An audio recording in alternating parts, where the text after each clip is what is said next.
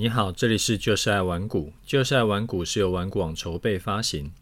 玩股是全台最大的投资教学与资讯平台，成立 Podcast 是为了让更多投资人可以接收到正确的投资观念与技巧，成为市场赢家。我是楚狂人。最近呢、这一个多月的大盘很纠结，一直在这四百点之间整理嘛。那如果你是做指数的，啊，最近有在呃场中有追高杀低的话，应该十之八九都会受伤。然后就有人来问我说：“顺势交易策略啊，真的是可行的吗？遇到像这种整理盘，是不是就一定会受伤？”我发现很多人还是搞不清楚顺势交易策略的运作模式跟价值。我想要再跟你说一次，那为什么要讲这个呢？因为顺势交易策略啊，它其实是有被时间验证过，算是最可靠的。像法人啦，还有一些长期市场赢家的普遍选择。那如果散户想要脱离赔钱的宿命，走顺势交易这一派呢，也是比较可行的。简单区分的话，顺势交易就是往上突破以后追满多单。往下跌破就追买空单，然后趋势反转的时候把单子出掉。有的策略呢会直接反做，有的策略会出掉以后空手等下一波再进场。那是逆势交易策略呢，就是买低卖高，遇到下跌就买多，遇到涨高就出场。这是大部分散户比较习惯的操作模式。很多人的想象啊，是在趋势盘的时候顺势交易可以赚钱，然后盘整盘的时候呢，我们就靠逆势交易来赚钱。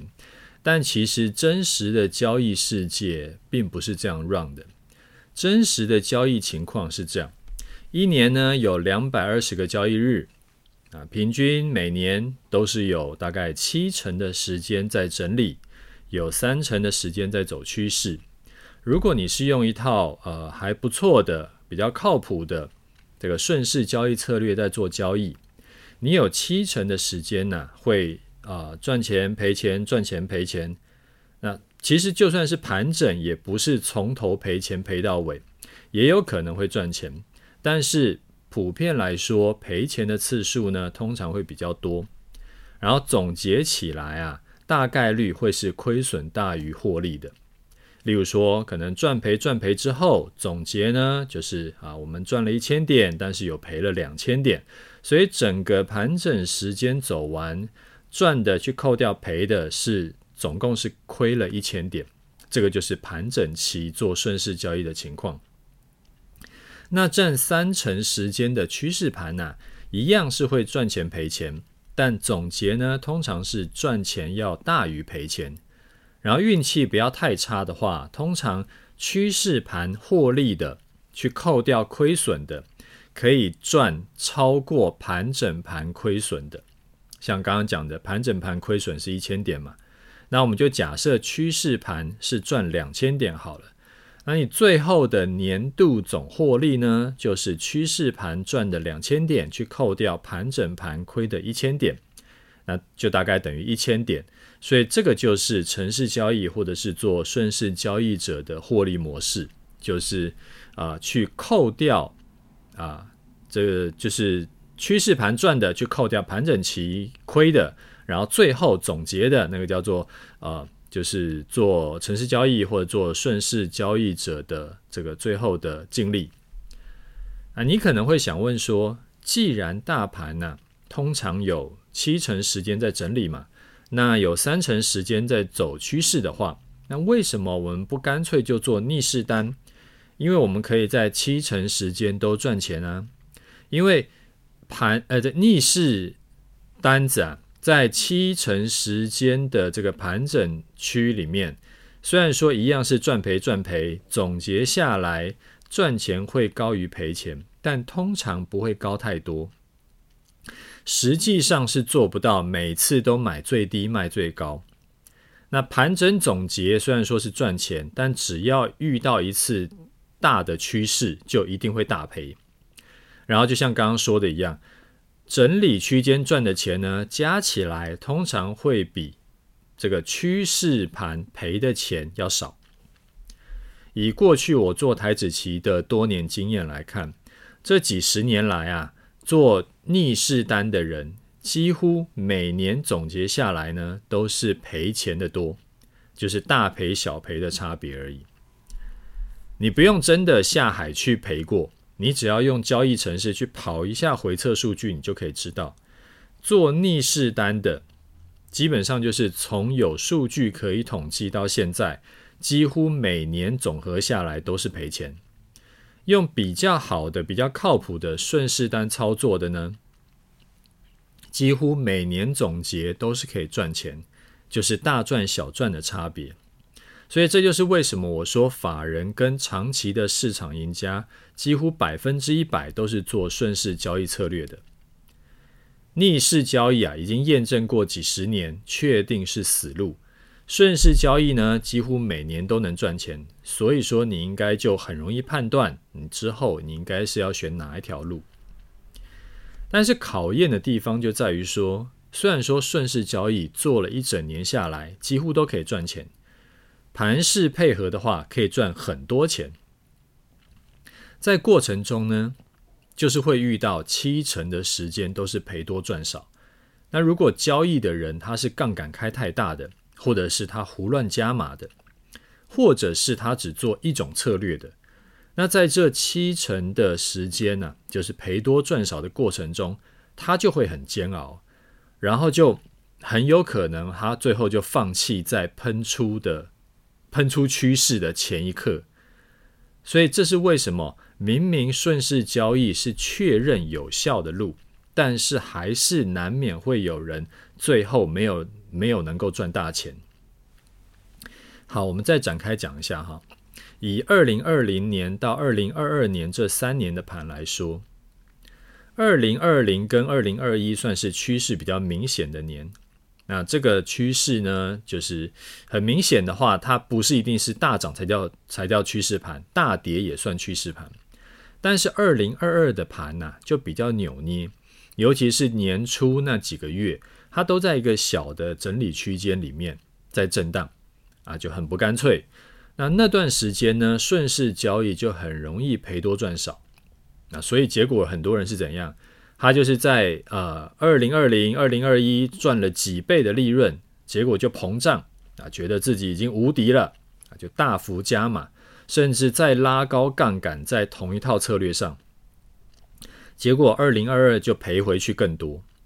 如果不乱加码的话，通常一套好的顺势交易策略啊，它最后跑起来的结果，就是把这三年来就是赚的去扣掉赔的，整体加起来呢，其实通常都还是大赚。不过老实说，这个东西很难拿捏，我怎么知道什么时候可以加码？什么时候不能加码？如果前两年都能够让我大赚的策略，那我又不是已经这个进市场可能二三十年的这种老手，当然我很可能会在大赚之后就以为就是幻想说可以永远都赚下去，所以我就大幅加码，然后我就死翘翘。所以我的分经验分享给你啊，第一个。好的顺势交易策略几乎每年都可以赚钱，赚多赚少的差别，然后好赚跟不好赚的差别。哎，你可能会问我说，好赚，哎，这个赚多赚少是可以理解，但是好赚不好赚是什么意思啊？举个例子哈，像好赚不好赚差别会在哪里？好赚的盘呢，就是它这个策略啊，可以让你大赚小赚小赔，大赚。小赚小赔，那不好赚的盘就是小赔中赔大赚，中赔小赔小赔。你看差别在哪里？差别在于好赚的盘呐，你几乎都是赚钱的，大赚跟小赚的差别，偶尔小赔一下，但是下一笔就赚回来了。而不好赚的盘呢，就是怎么做几乎都是赔钱的，偶尔才赚到一笔非常大的，足以 cover 所有亏损的。但是大部分的时间都是赔钱的，所以就大部分的时间都是很煎熬。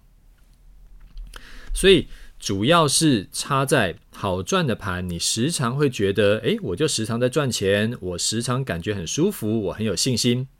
这一笔没赚到，下一笔也是赚钱的。每一笔我不用赚很多嘛，但是赚钱的或者说抱着获利的单子，我就是比较舒服，晚上很好睡觉，没什么压力。而不好赚的盘呢，一年可能有十个月都是抱着亏损单，那另外两个月狂赚，但是因为你之前连续亏损，把信心信心都亏掉了，所以说狂赚的时候啊，很有可能这一笔你就不敢跟。那迟一个两天，诶，结果它就喷上去，或者是就就就喷下去了，然后就少赚个一两千点。那后来呢，也不敢再追了，所以这一笔大的就没了。好比说，像二零二一年五月那时候，不是疫情升三级那一次吗？我们在大跌四百多天的那一天，大大跌四百多点的那一天，我们的这个终极波段策略有进场买多单嘛？隔天呢，就创下史上最大涨点，涨了快八百点。你想哦，如果你迟疑一天，后来我们那一笔啊，最终是赚了一千七百多点的绩效，就跟你没有关系了。那新的听众，你可以回去听一下我节目第九十四集。我当时呢，是特地前一天就先录音，跟大家预告我隔天要进场多做多。好，我们回来讲。这个就是好赚的盘跟不好赚的盘的差别，其实差别主要差在你的信心层面。但是不管怎么说，一套好的这个时间有验证过的顺势交易策略，是你可以依靠的长期获利保证。那如果连好的策这个顺势交易策略你都没有，你手上就是还是只能凭感觉在做，那铁定是死翘翘的。好，我再延伸讲一下哈。既然遇到不好赚的盘会失去信心，最后该赚的钱没赚到，那有什么方法是可以避免或至少减轻这种这种情况呢？第一个就是你不要只有做一种策略嘛。我时常在讲的多策略、多商品操作是确定有效的。当你每一种策略都不会让你一次受重伤。例如说，可能只占你个两三成的资金在操作，那就算连续亏损也弄不死你，而且甚至有可能你这套策略有呃这个时候亏损的时候，其他的策略是赚大钱的，你的心理压力就很小，你坚持继续做下去的几率就比较高嘛。那最后等到盘势走到诶也适合这套策略可以赚大钱的时候。那等到那时候呢，你苦尽甘来，也就水到渠成了。好，第二就是不要过度的开杠杆。我觉得开杠杆是 OK 的，但是要拿捏好。做顺势交易策略啊，如果我就只做这一套策略，我只有这一套策略可以做，啊，就算这一套策略很厉害，也不可能每次都赚钱嘛，也没有这种东西啦。那遇到盘整期的时候，就是会连续吃个停损。那操作吃停损是不是什么奇怪的事？是很正常的事。但是配上杠杆开很大，可能我们就死翘翘了。那怎样的杠杆叫开很大呢？我这边跟你分享一下我自己的经验。呃，以操作台指期来说，我自己经验是开到四五倍的杠杆以上，其实就会比较考验心脏了。那大概怎么算？例如说台指期嘛，我们现在就算呃一万六千点好了，这样比较好算。那它一万六千点的价值，一口的价值就是一万六千点去乘上两百，因为这个一口涨跌一点是两百嘛，两百块嘛，所以就是三百二十万。所以你如果啊，你是放三百二十万的本金去做一口的大台纸，你就等于是没有杠杆。那一百六十万就是三百二十万的一半，一百六十万的本金去做一口就是两倍的杠杆，因为你本金只有一半。如果你用八十万去做一口，你就是四倍的杠杆；用六十四万做一口，你就是五倍的杠杆，以此类推。为什么我说四五倍的杠杆就会比较考验呢？因为如果遇到比较严重的这种连续亏损，这种东西都很难保证一定不会有了，所以就难免会遇到。那例如说累积亏损了，好比一千点，那一口两百块嘛。哎，一口涨跌一点就是两百块嘛，所以一千点就是亏二十万。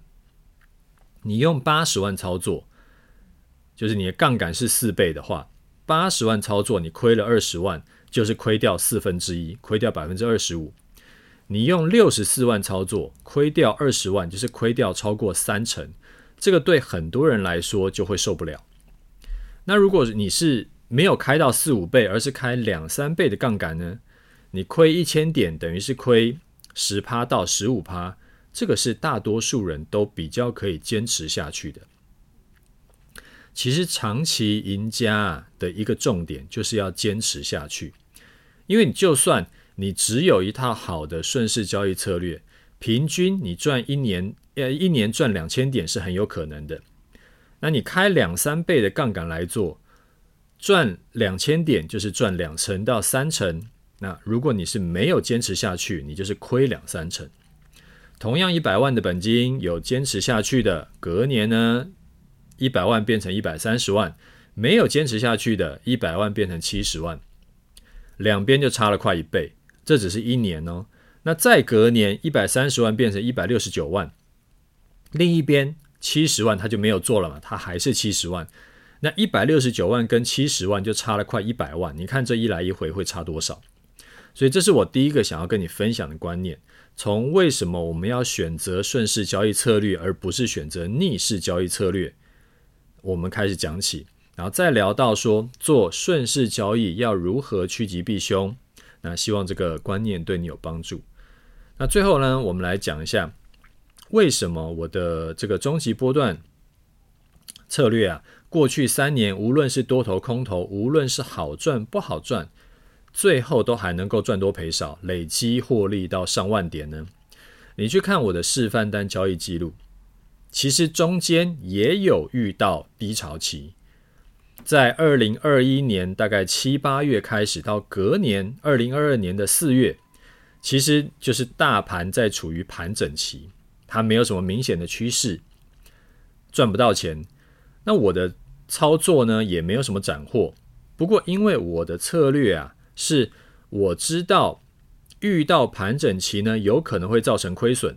所以我有特别设计过，在盘整区我尽可能的不进场，不进场去缴获，因为盘整区本来就是赔多赚少嘛，所以最好的方法就是根本别进去送头。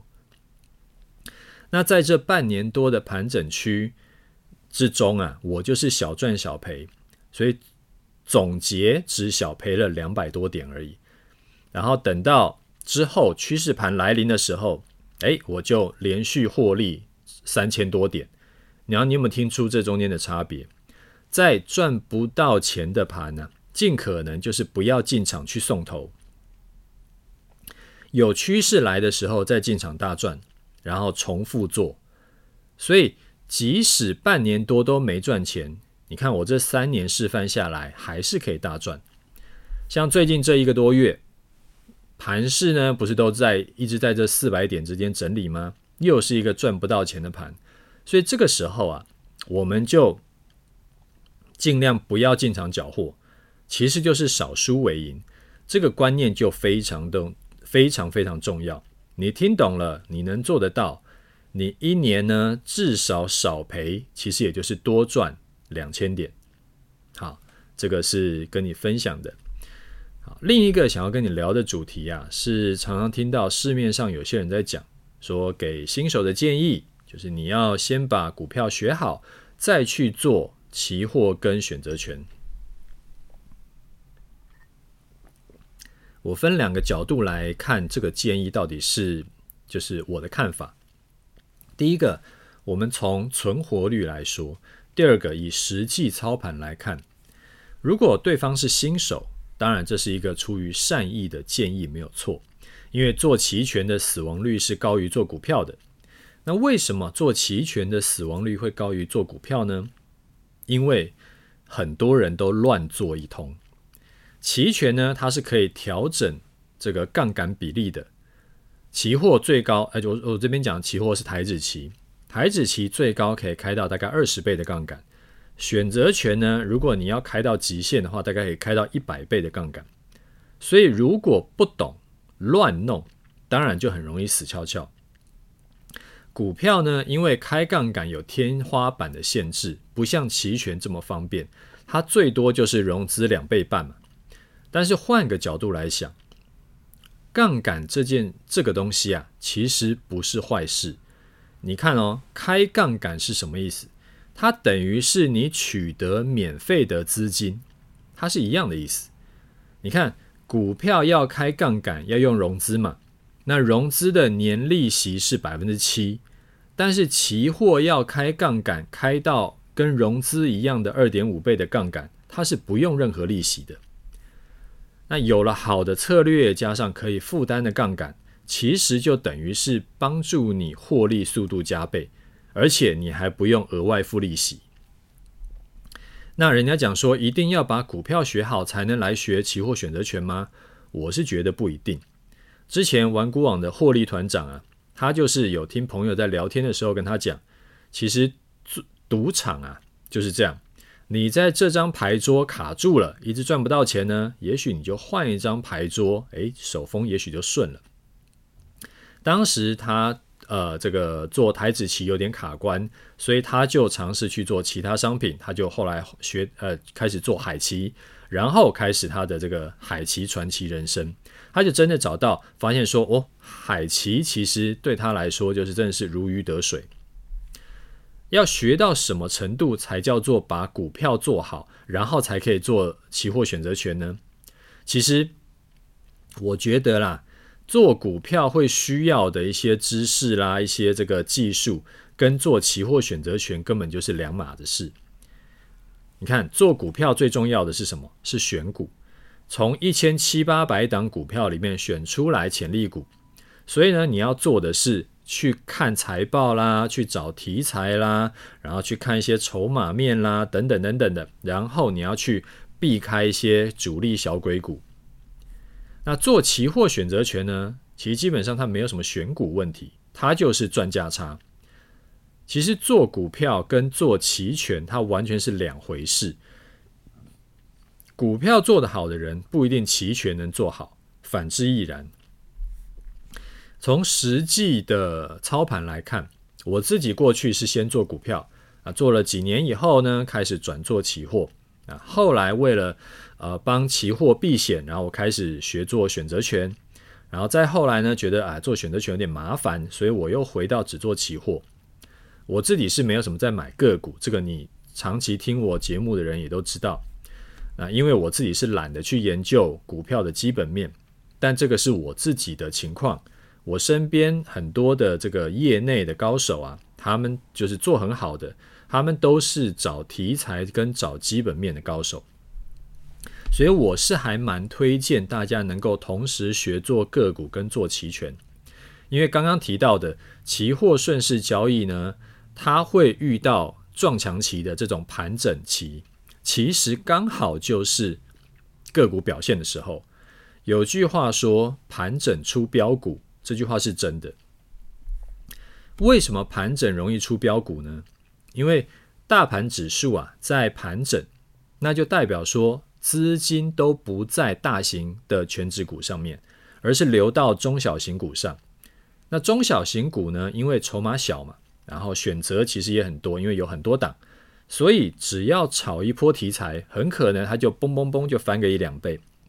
那你想，你如果说台积电要翻个一两倍，其实那个难度就会很高，跟小型股翻一两倍来来比的话，差很多。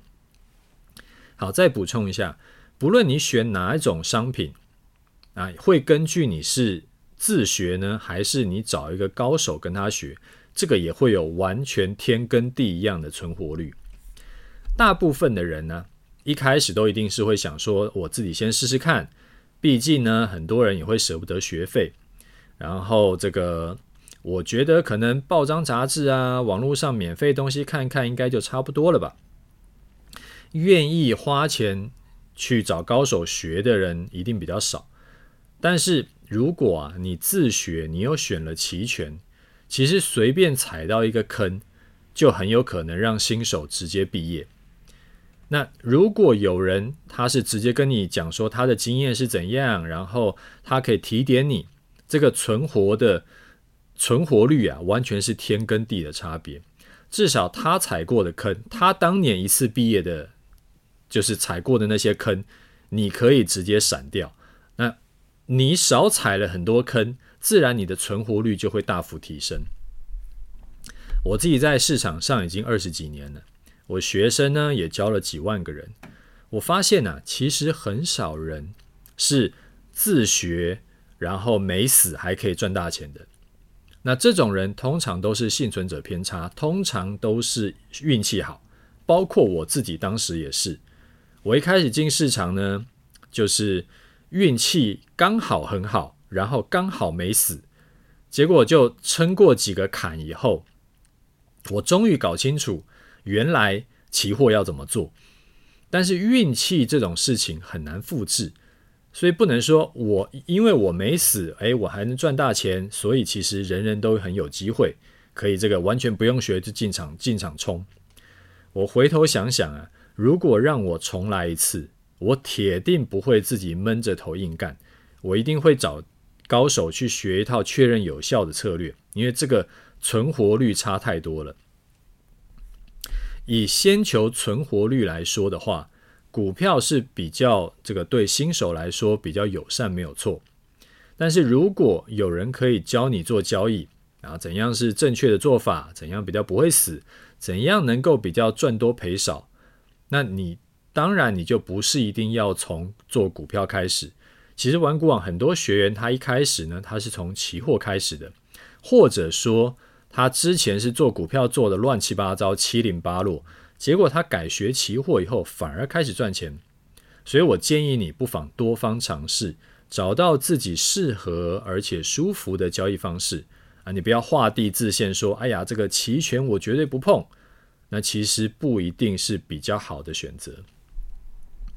好，那今天跟你分享两个主题。那如果你觉得对你有帮助的话，欢迎欢迎你分享给你的亲朋好友，我想会对他们有帮助的。那呃，可以的话呢，也尽量来我节目给个五星，留一下心得感想，或者说有问题也可以问我。我觉得这个东西就是呃，你的肯定对我很重要。好，我们来看一下听众的回馈哈。第一位听众。他说：“希望节目能长长久久。”啊，楚丹你好，超级五星奉上。之前有推荐了您的节目给一些周遭有投资问题的人。啊，最近透过他们的反馈跟自己在问他们呢，就发现说会去认真听的人真的是少数。虽然说我身边的样本数不多，但是是不是愿意花时间认真去改变的人真的是少数呢？那有些还反过来劝我说啊，玩股票期权一不小心会倾家荡产，叫我不要那么热衷。我本来是想要让更多人可以认识这个优质节目，结果反而被碎念，心里真的很无语。听楚大节目让我学会了资产配置，好像学会了风险管理，目前已经完成初步的资产分配了。啊，资金比较少的我呢，配置了五成的资金在定期定额被动投入美国及台股大盘及少部分的美国国债，另外五成资金做楚大的呃波段交易跟东尼团长的股票策略。投资这条路很长，希望楚大的节目能够长长久久陪伴我们一起成长。再次感谢楚大，惠我良多。好，你说的结果啊，其实并不令我意外，因为我自己身边的情况也是这样。而这永远都是这个样子啊！身边呢有百分之九十以上都是赔多赚少的散户，然后呢，这些散户还又懒又笨，要他们学一下就一堆借口。我身边也都是这样子，有的是亲戚，有的是朋友啊。我想要教他们怎么操作，我教他们怎么操作哦，然后我还要特别去配合他的时间，我做好讲义，我深入浅出的教。讲完了以后，过一阵子我还得要私下去问你有开始动作了吗？然后他们大部分的回复说：“哦，抱歉，一下子忙就忘了。”那前几次我是真的很想飙脏话，我只差说我直接汇钱给他了，我都教他怎么做了，把我的配置直接摊开来给他看，让他复制，然后呢，就还给我一堆借口。他妈的，最好是穷死好了。现在想起来，我都还是一肚子火。后来啊，我就反思，这整件事情到底是我的问题，还是他们的问题？我想了很久，我终于想通了。其实这不是他们的问题，这是我的问题，我有问题，因为我强加我的价值观到他们身上。人家就是要过那种边抱怨自己穷，边躺平不做任何改变的生活嘛。那我有什么好看不过去的？这是他的人生。所以呢，我后来就修正我的做法了，就是佛度有缘人。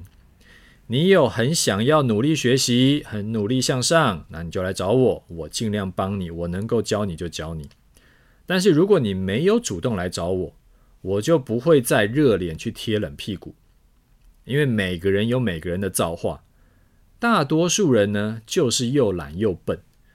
那既然他选择要过这种烂人生，那我就祝福他就好。之前有看过一本书在讲，就是人生呢有几大痛苦，其中一个就是操碎了别人的心。其实真的不干我的事，人家也没有要我帮忙，我就不用自己贴过去，结果好心被狗咬。还遭人嫌，何必呢？我就把眼睛闭上。每个人有每个人的人生，有每个人的造化。就是装睡的人叫不醒。我先把我自己顾好，把我的家庭顾好就好。好，这个是，就是我很能够理解你讲的这件事了，因为我身边也太多这种莫名其妙的事情。好，再来一位听众，他说：“楚狂人您好。”我想要请教一下贷款投资的事情。我因为之前公司刚好有跟银行有业务往来嘛，然后跟这个一个呃某个银行很熟，所以说他们可以提供给我很优惠利率的贷款，如果到期了还可以展延。我在想，如果这样是不是可以拿来投资股票？因为利率真的很优惠，但是又记得您之前有说过不建议借钱投资，所以说想要问一下。如果我拿贷款的钱配置一部分做您的终极波段，一部分买台湾五十，一部分跟军团长学做短线股票，不知道这样做是不是 OK？还是有什么我需要注意的风险呢？感谢楚大回复，祝福您全家一切事事顺心。您的终极波段学员敬上。好，其实没有什么不行啦，问题的关键就在于说你的投资策略以及你的利息是多少。那如果你的利息太高了，例如说超过三趴以上，那我就比较不建议。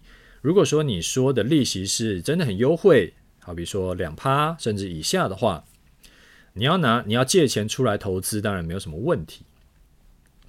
其实我是鼓励在本金还不大的时候，可以把杠杆开起来，把钱借起来，用好的策略去冲一波。就只要行情刚好符合，你可能一年就赚个十倍。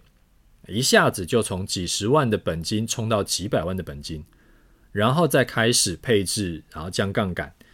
所以你去借钱操作没有什么问题，但是有个大前提是你必须要有个好的策略。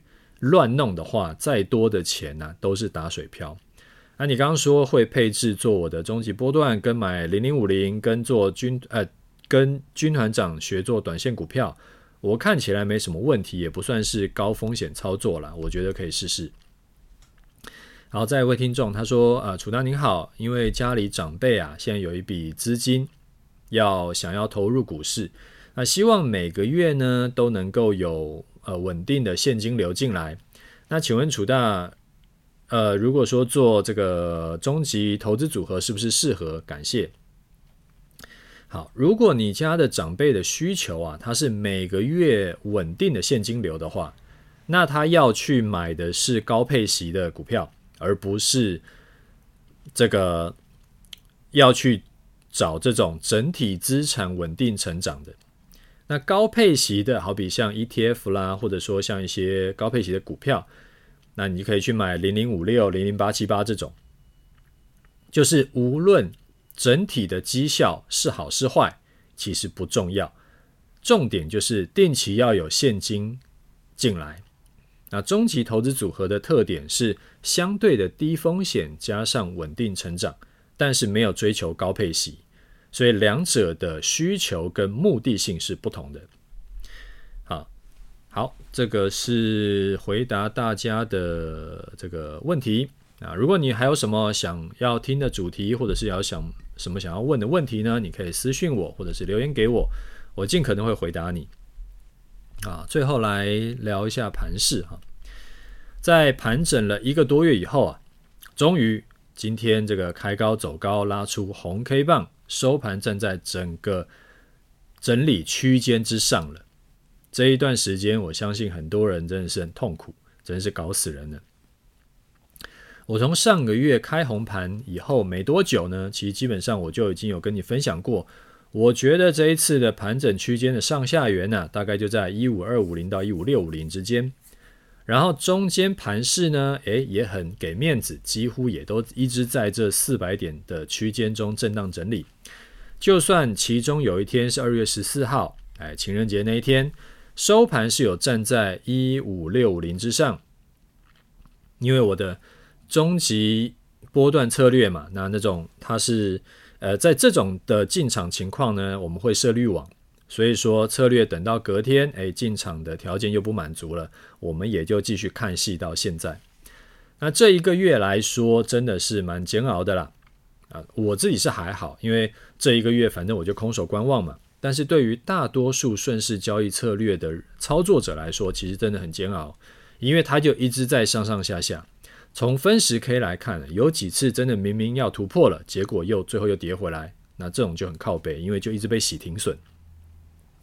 不过不管怎样，现在看起来呢，就是哎，今天收盘有站上去了，那算是正式突破。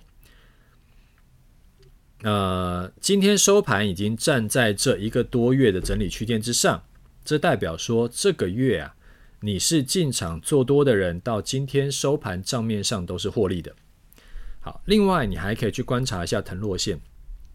我今天早上呢也有在我的 Telegram 频道有提醒大家，你观察代表台股多空气氛的腾落线，你就可以看得出来。虽然说指数这阵子是停滞的，但其实大多数股票都是涨多跌少，所以每天的净上涨股票家数。啊，净上涨股票家数就是涨的股票数去扣掉跌的股票数，它都是正的。所以这个也验证了我刚才才说的，盘整出标股是真的。从大盘站在整理区间高点之上，再加上腾落线率先表态，这个都对多头来说是加分的。那我的示范单操作呢？我们是看收盘要站在一五六五零之上嘛。而且隔天中午十二点没有跌回去的话，我就会多单进场。那今天的收盘呢、已经确认是站在一五六零之上了，所以我们就看明天中午怎么样。如果明天早上大涨，到明天中午已经涨超过一五六零以上很多，例如说涨上面呃三四百点以上，我还会进场吗？刚刚有一个粉丝来问我这个问题，他说我之前不是有说过操作啊？不要追高，因为追高风险高。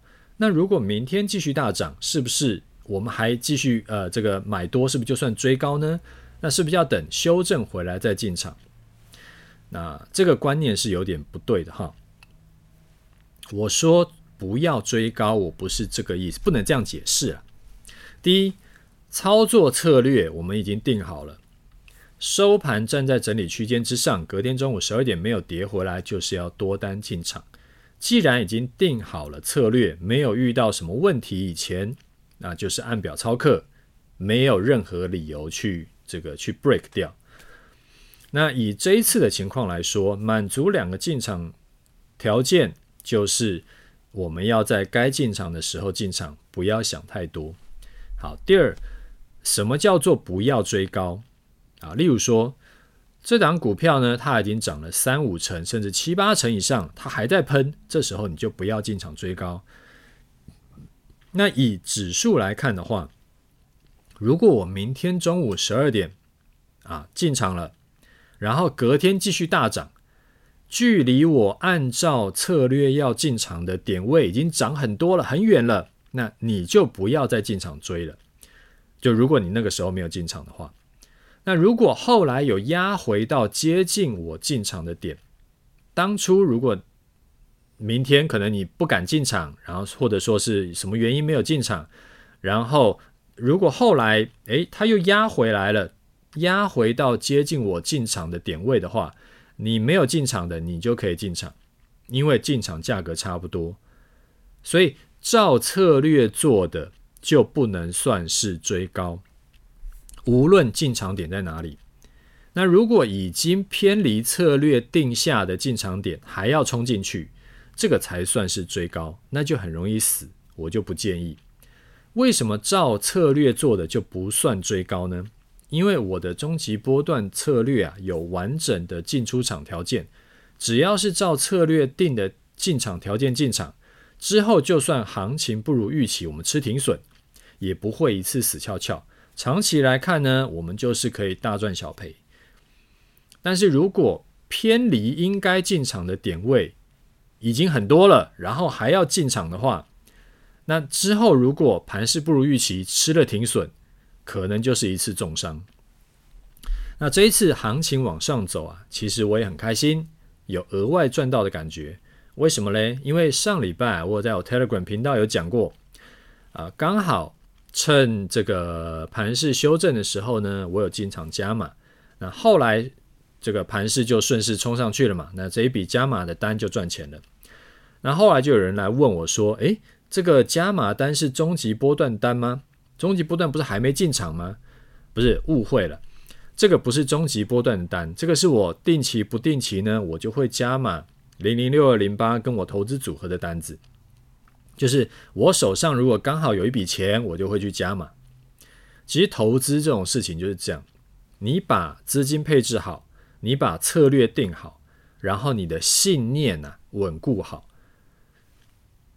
接下来就是按表操课，让时间去累积，然后随着时间过去呢，因为你一直在做正确的事，所以你的资产就可以持续累积，你就会越来越富有。